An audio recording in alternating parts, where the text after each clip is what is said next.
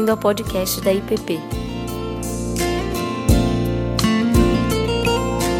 A mensagem que você está prestes a ouvir foi ministrada pelo pastor Davi Rabê. Amém. Antes de nós lermos a palavra do Senhor para nossa meditação, apenas dois rápidos avisos.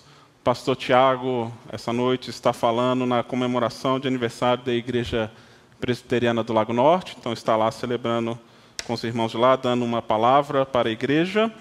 E também lembrar os irmãos e irmãs, já foi avisado pela manhã na escola dominical, está chegando aquele período do ano onde nós começamos a recolher doações e presentes para famílias do projeto de ação social que a nossa igreja apoia. E como fazemos todos os anos, a gente adota um pouco mais de 70 crianças para presentear com roupas, calçados, presentes, eh, e também as famílias delas com chesters e panetones que vão junto com a ceia de fim de ano. Eh, no final do culto, a Letícia estará lá embaixo com um, a lista das crianças de várias idades. Por favor, se você deseja participar nesse momento, procure a Letícia ah, na mesa em frente ao cafezinho, escolha uma criança e seja generoso, compre um bom presente, um presente novo, doe roupas novas, calçados novos para essas crianças e para essas famílias poderem celebrar o fim de ano. Ah, também são 30 chesters e 30 panetones que serão ah, adicionados às ceias de fim de ano. Então, se você deseja participar também com alguns desses itens, eh, também fale com a Letícia. Está bem? Evangelho de Mateus, capítulo 17. Nós iremos ler dos versos 1 a 8. Mateus 17, 1 a 8. Passagem conhecida como a transfiguração de Jesus.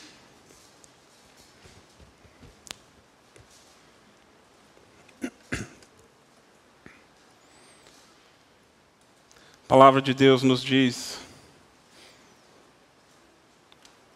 Seis dias depois, tomou Jesus consigo a Pedro e aos irmãos Tiago e João e os levou em particular a um alto monte.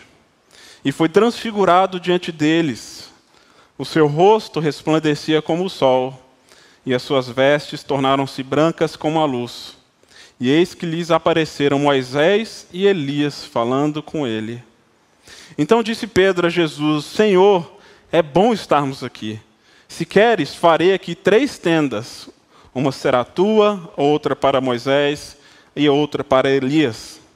Falava ele ainda quando uma nuvem luminosa os envolveu, e eis, vindo da nuvem, uma voz que dizia: Este é o meu filho amado, em quem eu me comprazo, a ele ouvir. Ouvindo-a, os discípulos caíram de bruços tomados de grande medo. Aproximando-se deles, tocou-lhes Jesus, dizendo: Erguei-vos e não temais. Então eles, levantando os olhos, a ninguém viram, senão Jesus. Vamos orar mais uma vez. Pai amado, estamos diante da tua palavra que é viva e cremos que o teu Espírito também é vivo e age em nós e por meio de nós. Então, que o Senhor venha falar com cada um, Deus, trazendo-nos a esperança, a alegria, o consolo e a certeza da tua presença, do teu Filho revelado em glória, que veio para nos resgatar. No nome dele que oramos. Amém, Pai. No primeiro livro das Crônicas de Nárnia, O Sobrinho do Mago, tem uma descrição fantástica do qual ah, os personagens centrais da trama, Dígore, Polly, possuindo os anéis mágicos que pertenciam ao tio André, eles chegam em Nárnia, ou melhor, no momento em que Aslan, o grande leão que representa o Deus Criador, o próprio Cristo, está criando Nárnia através do som da sua boca. estão ali também alguns outros personagens, o cocheiro e o tio André.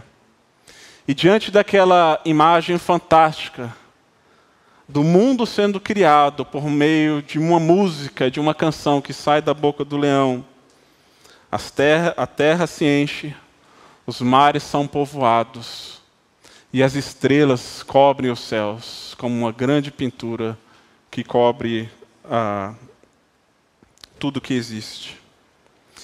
Tudo é belo e majestoso, e o cocheiro que fica pasmo diante daquela cena, ele diz: Se eu soubesse que existiam coisas assim, eu teria sido um homem melhor. Se eu soubesse que existia tanta beleza, eu teria sido um homem diferente. O poeta e músico Malcolm Guides, que também é capelão na Universidade de Cambridge, ele fala que há uma relação próxima entre a estética e a ética, entre a experiência do prazer sensorial, da beleza e da glória e da majestade, e ao desejo de uma vida transformada, o desejo de experimentar mudança no caráter o cocheiro ele percebeu que diante da majestade do, da criação e também do Criador, ele não poderia ser diferente, não poderia sair daquele encontro do mesmo jeito que entrou. E os discípulos aqui também, Pedro, Tiago e João, eles se deparam com uma cena singular, extraordinária, fantástica, que é até difícil a gente compreender exatamente tudo que está acontecendo, porque isso aqui é único, não apenas nas Escrituras, é único em literatura religiosa de modo geral, de um ser humano sendo transfigurado, que reflete a glória do sol, ou melhor, ele não está refletindo, ele está irradiando de si mesmo a glória, a majestade, beleza os discípulos não têm outra resposta ou reação a não ser cair diante dessa cena. Mas eles são, sem dúvida, transformados por ele, por essa experiência. Eu não sei se eu ou você teremos algum dia, provavelmente não, uma experiência exatamente como essa. Essa é uma experiência única que os discípulos vivenciaram. No entanto, o encontro com Cristo o encontro com Deus vivo, o encontro com Deus Criador, com a sua majestade, com a sua glória, com a sua beleza, ela sempre produz mudança. E devemos ansiar por esses encontros. Não apenas em momentos extraordinários como esse, como também nos ritmos ordinários da vida, no qual nós encontramos com Jesus e somos encontrados por Ele por meio da Sua palavra.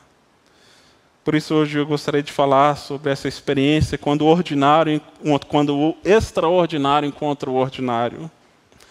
E esse texto aqui nos mostra, de maneira resumida, a identidade de Jesus, aspectos da sua missão e como devemos responder a ele, como somos impactados e como que ele fala conosco por meio dessas experiências. E esse texto começa com a expressão seis dias depois, mostrando que os acontecimentos desse capítulo estão intimamente relacionados com o capítulo anterior e posterior. No início do capítulo 16, nós temos os fariseus e saduceus, que já de algum tempo têm acompanhado o ministério de Jesus. Eles têm visto os milagres que Jesus tem feito no, no entanto, eles continuam a pedir um sinal dos céus. Eles falam exatamente isso: Senhor, dê-nos um sinal dos céus. E Jesus responde de maneira dura, falando que nenhum sinal seria dado a não ser o sinal de Jonas para eles. Porque eles eram capazes de interpretar o tempo, de interpretar o clima ao observar os céus, mas eles não eram capazes de discernir o sinal dos tempos, eles não eram capazes de reconhecer a pessoa de Jesus como um enviado de Deus. Logo em seguida, Pedro, Jesus vira-se para os seus discípulos e pergunta quem que as multidões dizem que eu sou, e Pedro dá aquela resposta fantástica, dizendo que ele é o Cristo, Filho do Deus vivo.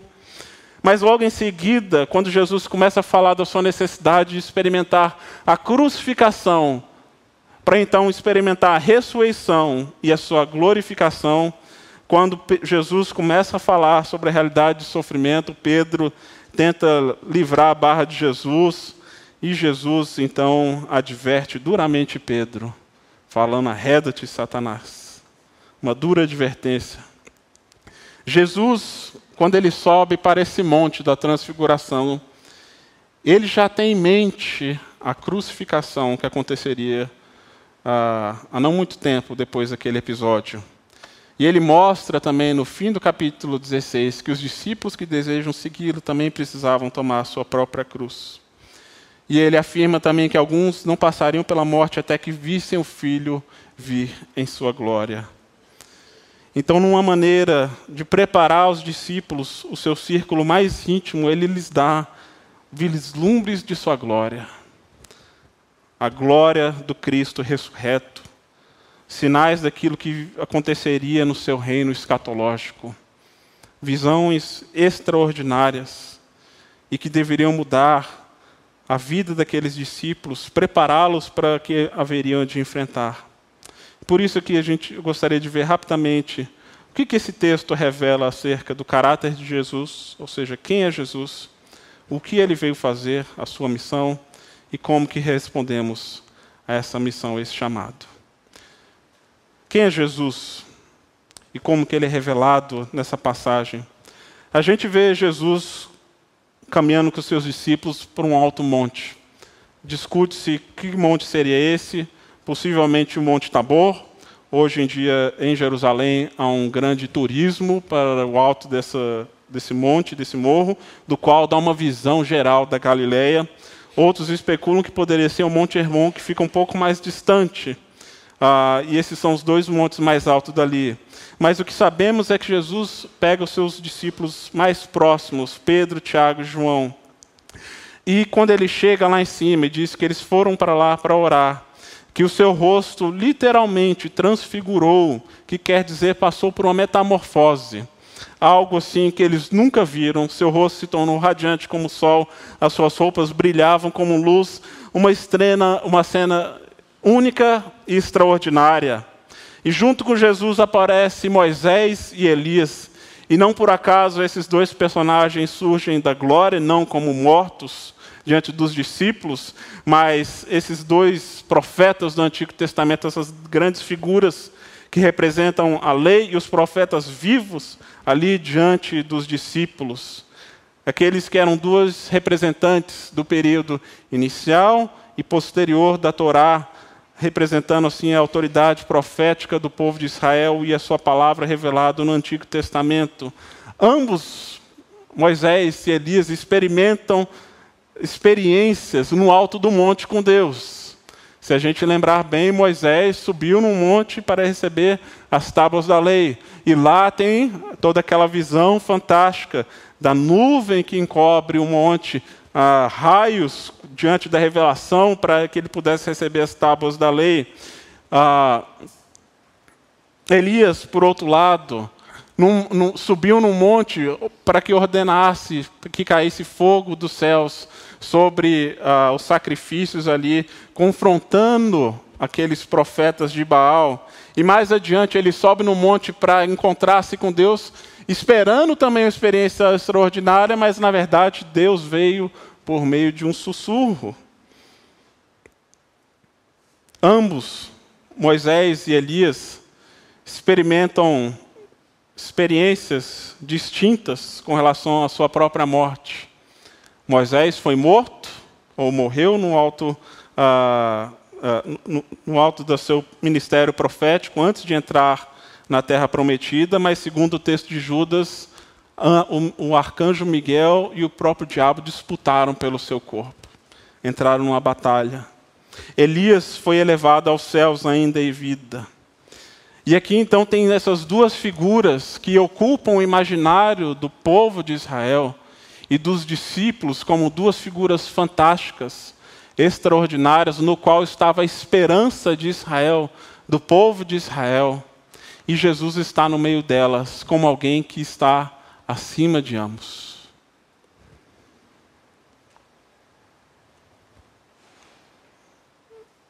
Quando Deus resgata o povo do Egito, ele os leva para um deserto.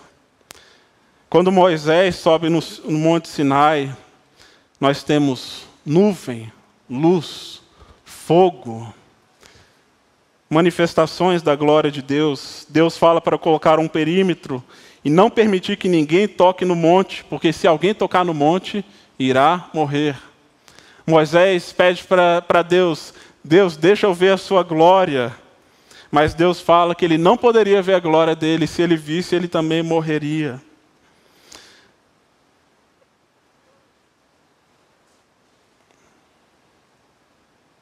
Só que aqui a gente tem um, uma outra figura que é Jesus.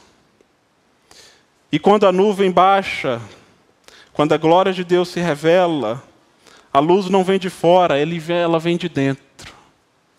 O seu próprio rosto brilha como luz e resplandece em seu próprio corpo. Joseph Ratzinger, que foi papa, diz que Jesus, diferentemente de Moisés, que a sua, bruz, a sua luz brilha de dentro para fora.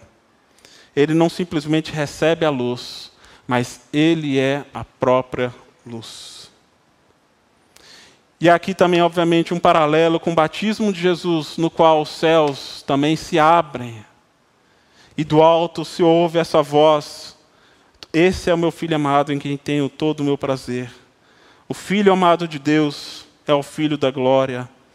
E a identidade de Jesus, apesar de estar revestido de toda essa glória, de toda essa majestade, ela se encontra e se baseia no amor revelado do Pai do alto. A identidade de Jesus, apesar de estar repleta de glória, o seu fundamento é o amor do Pai.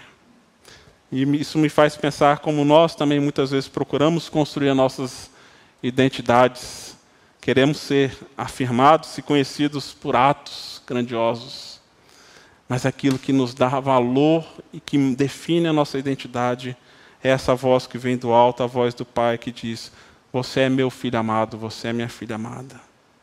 Mas aqui o texto, quando nós vemos o texto de Hebreus, falando acerca do, do Cristo, da glória, o texto de Hebreus começa dizendo: Havendo Deus outrora falado muitas vezes e de muitas maneiras aos pais, pelos profetas, nesses últimos dias nos falou pelo Filho, a quem constituiu o herdeiro de todas as coisas, pelo qual também fez o universo.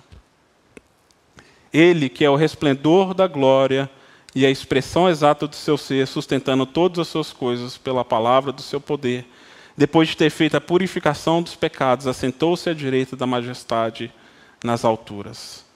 Deus manifestou a sua glória no passado através de Moisés, de Elias e de tantas outras figuras. Mas agora a sua glória é revelada de maneira plena encarnada na pessoa de Jesus, e ele é o resplendor da glória de Deus, a exata expressão do seu ser. Ele não apenas criou o universo, como também sustenta pela sua palavra. Ele não apenas criou o sol, ele carrega o brilho do sol no seu próprio rosto. E essa luz vem para iluminar em meio às trevas. E essa luz vem para dissipar toda a escuridão que existe no universo e na nossa alma e nesse mundo. E aqui nós temos vislumbres daquilo que irá acontecer no, na, na, profecia de João no livro de Apocalipse. De que quando for haver novos céus e uma nova terra, não haverá mais sol, porque o trono de Deus, ocupado por Jesus Cristo, estará no centro da cidade celestial, aqui na terra. E dessa, desse trono virá toda a luz, que iluminará todo o universo e todas as nossas vidas. Acabando assim, de uma vez por todas, com toda a escuridão, com toda a maldade, todo o pecado. Nós vivemos dias difíceis, dias de trevas, muitas vezes, de incertezas, de inseguranças. No entanto, nós confiamos e cremos no Deus que não apenas criou todas as coisas pela palavra do seu poder, ele sustenta pelas suas mãos e carrega consigo no rosto o brilho mais forte que do sol, do qual dissipa toda a escuridão, do qual traz luz para a nossa existência, do qual traz iluminação para os nossos caminhos, ou descaminhos, mas que nos aponta para um caminho de esperança. E é isso que é revelado aos discípulos. É esse encontro que eles têm com Deus da glória encarnado em Jesus. Mas esse evento também não apenas revela algo acerca da identidade de Jesus, mas também acerca da sua missão.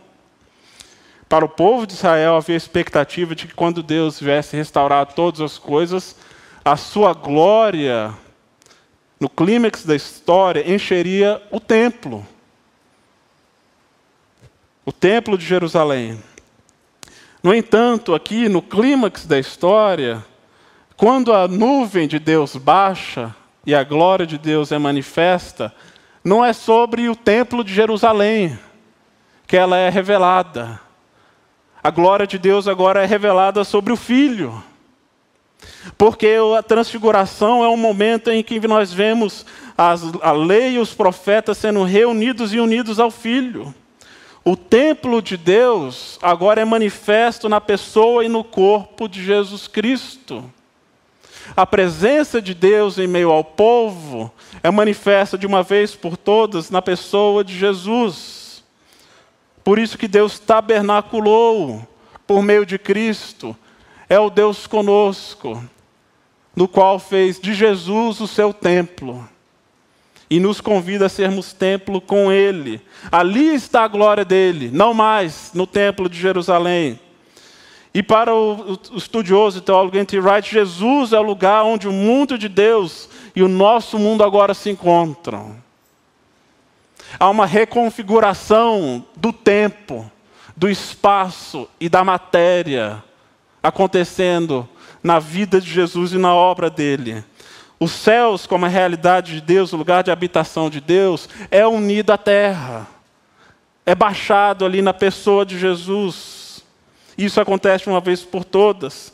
A nova criação de Deus encontra a antiga criação, mas começa esse novo processo de renovação e restauração de todas as coisas. E se nós desejamos também experimentar essa realidade da graça, da restauração, do perdão de Deus em nossa vida, é somente em Cristo que fazemos isso. O mundo de Deus desceu à terra por meio de Jesus. E é por meio de Jesus que experimentamos o novo mundo de Deus. Agora, tem um detalhe do texto que aparece na narrativa de Lucas, no qual a conversa entre Jesus, Moisés e Elias, eles não estão ali apenas como estátuas, falam que eles estão tendo um diálogo, diz que Jesus está discutindo com eles a sua partida. E a palavra grega que é utilizada ali é êxodo. Jesus está falando do seu êxodo. Não mais o êxodo que Moisés experimentou junto com o povo. Jesus está falando da sua partida porque ele é a semente que precisa ser enterrada na terra, morrer, para que o mundo novo de Deus possa florescer sobre essa criação. Então nós vemos que o sofrimento de Jesus não é incompatível e não está separado da sua glória. A realidade do sofrimento, da morte e da dor não seriam, portanto, uma negação do amor do Pai que se revelou aqui nesse texto e que acaba de ser expressa de forma audível aos discípulos. Mas Jesus enfrentaria a cruz, enfrentaria o seu êxodo, para que esse amor do Pai e a glória dos céus pudesse alcançar a mim e a você. E é curioso ver os paralelos e os contrastes que há entre esse evento e com o da crucificação. Se por um lado a, a glória revelada na montanha é uma epifania privada, restrita a poucos discípulos, o sofrimento da cruz é um espetáculo público, visto por todos. Aqui nós temos Jesus revelado em glória, mas na cruz, Jesus é revelado em vergonha. Aqui suas roupas ficam brancas como a luz, mas na cruz as suas roupas são arrancadas e os soldados tiram sorte por elas. Na transfiguração, Jesus é acompanhado por dois profetas, dois heróis. Na crucificação, Jesus é acompanhado por dois ladrões. Aqui uma nuvem brilhante ilumina a noite escura, mas na cruz houve trevas ao meio-dia. Aqui Pedro quer fazer tendas e permanecer junto com Jesus. Mas na cruz, Pedro foge. Aqui a voz de Deus declara que Jesus é o seu filho amado. Mas na cruz nós temos um soldado romano pagão confirmando que verdadeiramente aquele era o filho de Deus. E por isso N.T. Wright, novamente, comentando essa passagem, diz que devemos aprender a ver a glória na cruz e aprender a ver a cruz na glória. Porque quando fazemos isso, a gente começa a juntar o riso e a lágrima de Deus que estão escondidos na nuvem, do Deus que deve tornar-se conhecido na estranha pessoa de Jesus a glória que é manifesta não apenas na montanha, mas também no Calvário. Como respondemos então a essa visão e o que faremos e que fazemos diante dela? Pedro quer fazer uma tenda. Ele diz: Jesus está bom aqui, vamos ficar um pouco mais. Eu penso logo em acampamento. Né? Pedro está dizendo: Jesus, vamos ouvir mais um pouco e vamos experimentar dessa realidade. Mas isso não é mais necessário porque Jesus veio habitar conosco eternamente. Aquele breve momento de glória logo passaria e se tornaria uma longa jornada até a crucificação e a ressurreição. No entanto, Deus, por meio de Jesus também, dá duas palavras para os discípulos e duas palavras para nós. No verso 5 ele diz: Esse é meu filho amado, em quem eu me comprazo, a ele ouvir. Esse é o meu filho amado, a ele ouvir. Aqui está um convite para nós sermos surpreendidos pelo poder, pela glória, pela beleza e pelo amor de Deus.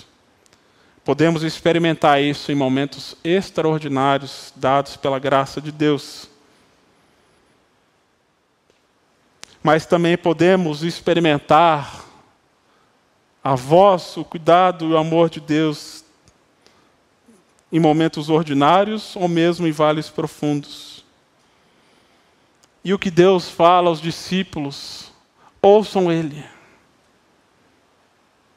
a chamada do Antigo Testamento, ouça, ó Israel, agora é direcionada para a pessoa de Jesus. Vocês ouviram os profetas, agora ouçam Jesus, porque Ele é a voz de Deus na terra, encarnada, revelada a cada um de nós. Que aparece de forma espetacular para os discípulos, mas na grande maioria das vezes vai aparecer de maneira muito ordinária, às vezes até mesmo discreta para nós. E às vezes vai parecer que Deus não está falando nada e Ele está em silêncio. E a nossa alma se inquieta. Mas nós o buscamos, o ansiamos e esperamos até que ouçamos a Sua voz. Para que Ele diga aquilo que nós precisamos ouvir. Para sermos encontrados por Ele confortados e consolados, guiados pela Sua palavra viva. Eu creio que Deus pode aparecer sim por meio de visões magníficas, mas o meio ordinário pelo qual Deus escolheu para se revelar e falar conosco hoje é a Sua palavra, a Bíblia. E é nessa disposição de ouvir a palavra de Deus, o seu Evangelho, e discernir a voz de Jesus para nós, é que nós podemos experimentar encontros transformadores com Deus vivo. Mas para isso é necessário nos silenciarmos diante dele em permitir que Ele molde a nossa existência. O Monte da Transfiguração exige uma mudança radical na visão de mundo dos discípulos. Eles não podem permanecer os mesmos. E é curioso que, após essa experiência, no qual eles são convocados a ouvir a voz de Jesus, eles são testados logo em seguida, em duas ocasiões, nessa mesma capacidade de ouvir e de confiar. Uma delas, no encontro com um menino endemoniado. E alguns discípulos tentaram expulsar esse demônio, mas Jesus os confronta na sua confiança, mostrando que é apenas nele que eles seriam capazes de enfrentar aquela realidade espiritual. Depois, ainda no texto, eles são abordados por coletores de impostos. E Pedro pergunta o que, que eles devem fazer, se devem pagar ou não impostos. É impressionante que depois de um evento tão extraordinário e magnífico, acontece um encontro tão ordinário e mundano. Eles descem do monte e encontram com fiscais da Receita Federal, falando assim: Jesus não pagou os impostos, ele não vai pagar, não? E imagina Pedro, Tiago, João diante dessa cena, e agora? O que, que a gente faz? Mas eles precisam ouvir Jesus. E Jesus, obviamente, quer mostrar a natureza do seu reino que não é desse mundo, mas ele dá respostas também para a realidade presente, cotidiana do dia a dia. Não apenas como eles vão enfrentar demônios e potestades, mas como é que eles vão lidar com a vida em sociedade, com o dia a dia, pagando impostos, pagando boletos. E Jesus tem sabedoria para esses dois momentos. E por isso nós precisamos aprender a ouvir a Sua voz. E aqui nós temos a manifestação da glória de Deus que tem reflexos para a eternidade, com as nossas perguntas e questionamentos mais profundos e existenciais, como também a sabedoria mais simples para o cotidiano que todos nós necessitamos. E a pergunta é: a quem estamos dando ouvido? Que voz tem nos direcionado nas questões mais profundas, mas também nas questões mais básicas do dia a dia? O que, que orienta não apenas a nossa expectativa futura, mas os nossos dramas diários, seja da vida devocional, vida em família, na realidade do trabalho, pagando as contas ou pagando impostos. Darrell Bock, um comentarista bíblico, afirma que uma vez que permitimos que Jesus transforme a nossa visão de mundo, a nossa visão da realidade nunca mais será a mesma, seja no reino religioso, científico, econômico, político ou social. Todas as ideologias do mundo devem ser examinadas à luz da revelação de Deus que vemos nessa montanha. Em Jesus estão ocultos todos os tesouros de sabedoria desse mundo. Ele criou todas as coisas. Como não vamos dar ouvidos a Ele? Como podemos deixar que outras vozes nos confundem? A Ele ouvir. A Ele ouvir. Mas Deus também dá uma segunda palavra para os discípulos. Agora é Jesus falando. Quando a voz fala dos céus, os discípulos caem de medo. Jesus se aproxima deles, toca-lhes e diz: Não tem mais. Não tem mais. Pedro, que a princípio falou: É bom estarmos aqui, vamos fazer tendas, vamos fazer esse momento durar mais tempo de repente ele cai de medo diante da revelação da glória de Deus, mostrando que esse Deus não pode ser domesticado. Nas Crônicas de Nárnia, novamente, tem uma passagem fantástica, do qual Lucy pergunta para o castor acerca da natureza e do caráter de Aslan, e ela pergunta: Mas Aslan, esse leão, ele é seguro? Ele é seguro? E ele responde: Seguro? Ninguém falou que ele é seguro, mas ele é bom. E ele é rei. Ele é bom. E ele é rei. A Bíblia descreve Deus como fogo purificador, mas que também é fogo consumidor, então é natural essa reação dos discípulos. Caírem com medo. No entanto, aqui a gente vê uma mudança, porque se no Monte Sinai Deus falou para o povo: não toque no monte, não olhe para mim, Moisés, você vai morrer. Aqui em Jesus, temos o próprio Deus, com toda a sua glória, tocando nos discípulos, dizendo: não temam. E esse toque não produz morte, ele produz vida. E é nesses encontros também com Deus vivo que podemos experimentar a vida. E não precisamos ter medo, não precisamos temê-lo. Ele é o Deus da glória. No entanto, ele permite ser tocado. Ele permite ser encontrado. Permite que tenhamos intimidade com ele, porque ele não está mais distante. Está aqui conosco por meio da pessoa de Jesus. E por causa de Cristo, podemos experimentar o toque do Deus da glória sem sermos consumidos por essa glória. Porque o toque de Cristo produz vida. E não é que o toque de Deus no Antigo Testamento era ruim, era mal. Não é isso, gente. Mas Deus se permite se limitar na pessoa de Jesus para que a gente tenha acesso a Ele para que a gente possa vê-lo, senti-lo, tocá-lo. Ainda que a gente não faça isso hoje, agora, nós o faremos na glória. E aqui, o que poderia ser uma experiência amedrontadora, passa a ser uma experiência consoladora. Por isso Jesus diz: não tem mais. Não tenham medo. Não tenham medo não apenas da intimidade com Deus.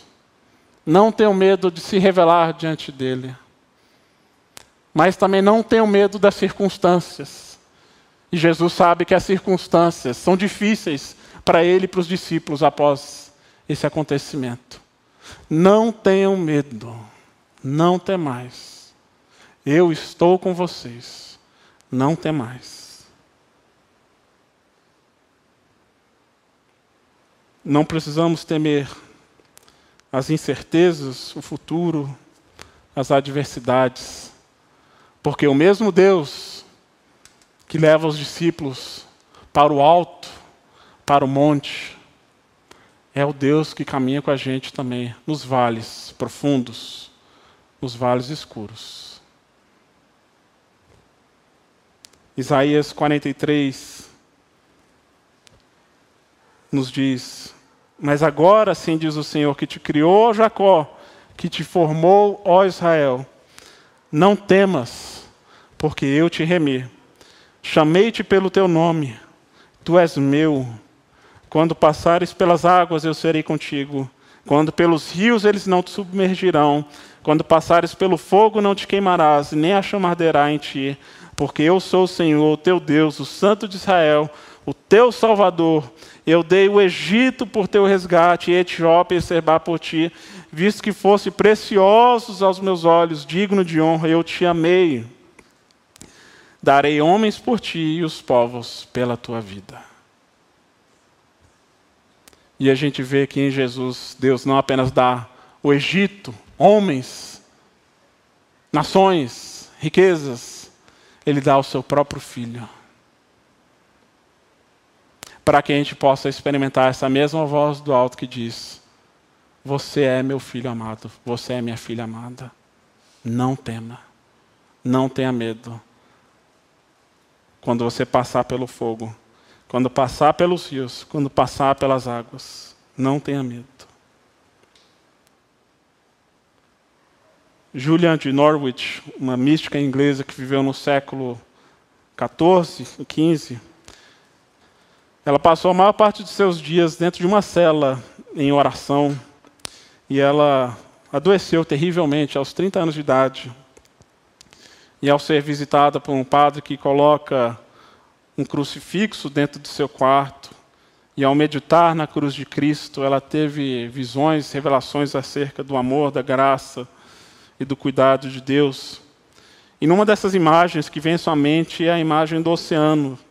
E a sua mente e imaginação são levadas para lá.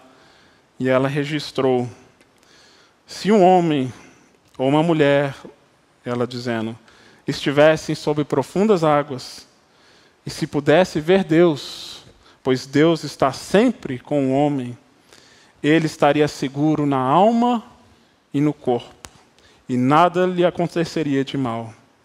Além disso, ele teria mais consolo e força do que esse mundo pode imaginar. Pois é da vontade de Deus que acreditemos, que o vemos continuamente, embora nos pareça que a visão é apenas parcial.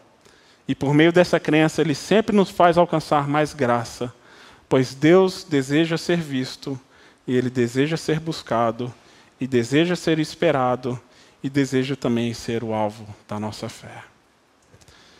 A minha oração e o meu desejo, queridos irmãos e irmãs, é que possamos experimentar a cada dia a Sua presença, sermos surpreendidos pelo Cristo revelado, não apenas no Monte da Transfiguração, mas também o Cristo revelado na crucificação o Cristo que experimentou a morte e ressuscitou. E agora senta à direita e à destra de Deus Pai, mas que continua conosco. Que a gente possa experimentar essa presença doce, suave, consoladora. E que a Sua palavra possa nos orientar e nos guiar dia após dia. Seja para lidar com as questões mais profundas da alma seja para as questões mais básicas cotidianas do dia a dia. Mas que, acima de tudo, a gente possa experimentar essa paz e essa coragem de enfrentar as realidades extraordinárias, cotidianas, ou de sofrimento, ou de dor. Mas que a gente faça isso com coragem e com a confiança de que temos o Deus vivo ao nosso lado. Que Ele, assim, nos abençoe. Vamos orar.